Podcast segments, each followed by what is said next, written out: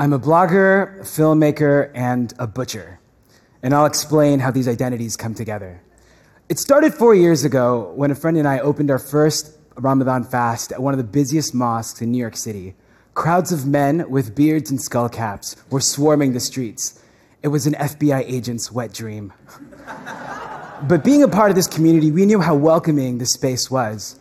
For years, I'd seen photos of this space being documented as a lifeless and cold monolith, much like the stereotypical image painted of the American Muslim experience.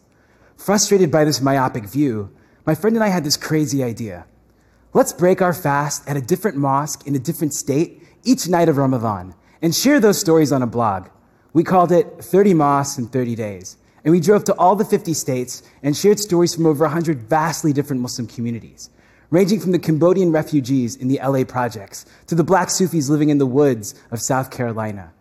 What emerged was a beautiful and complicated portrait of America.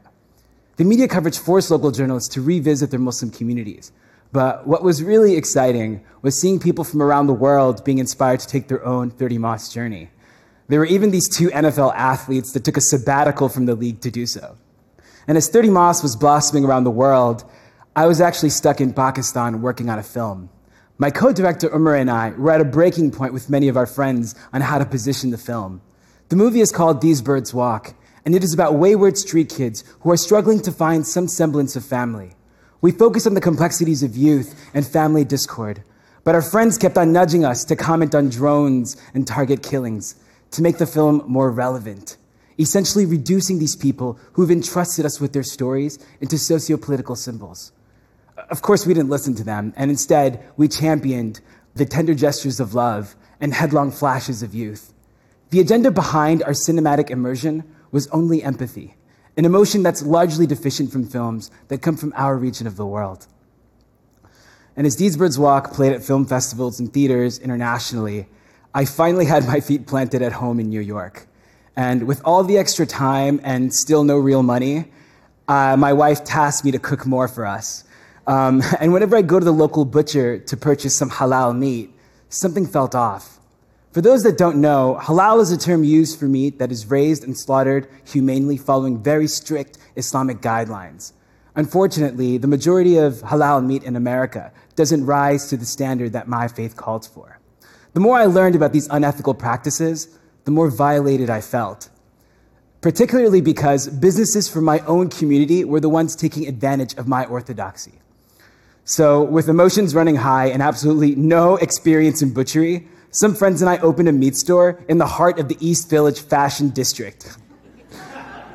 we call it Honest Chops, and we're reclaiming halal by sourcing organic, humanely raised animals and by making it accessible and affordable to working class families.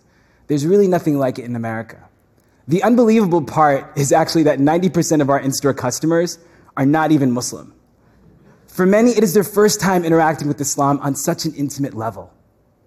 So, all these disparate projects are the result of a restlessness. They are a visceral response to the businesses and curators who work hard to oversimplify my beliefs and my community. And the only way to beat their machine is to play by different rules. We must fight with an inventive approach, with the trust, with the access, with the love that only we can bring. We must unapologetically reclaim our beliefs in every moving image, in every cut of meat.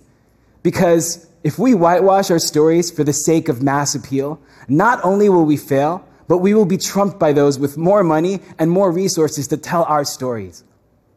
But the call for creative courage is not for novelty or relevance. It is simply because our communities are so damn unique and so damn beautiful. They demand us to find uncompromising ways to be acknowledged and respected. Thank you.